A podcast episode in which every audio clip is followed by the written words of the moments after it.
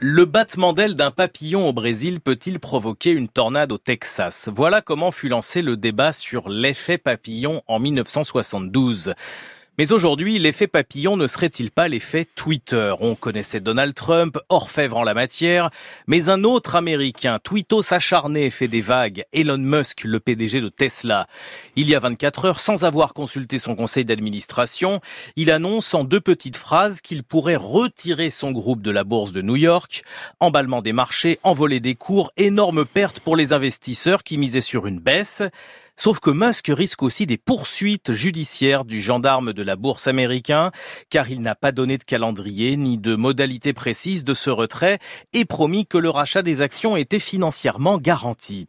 On connaissait déjà ces serveurs informatiques qui font des transactions boursières au millionième de seconde sans aucun contrôle humain possible, le turbo-capitalisme. Mais aujourd'hui, l'humain peut en plus appuyer sur l'accélérateur avec Twitter et dire qu'il y a 11 ans, jour pour jour, au cœur de l'été, le 9 août 2007, démarrait la crise des subprimes, prélude à la crise de 2008.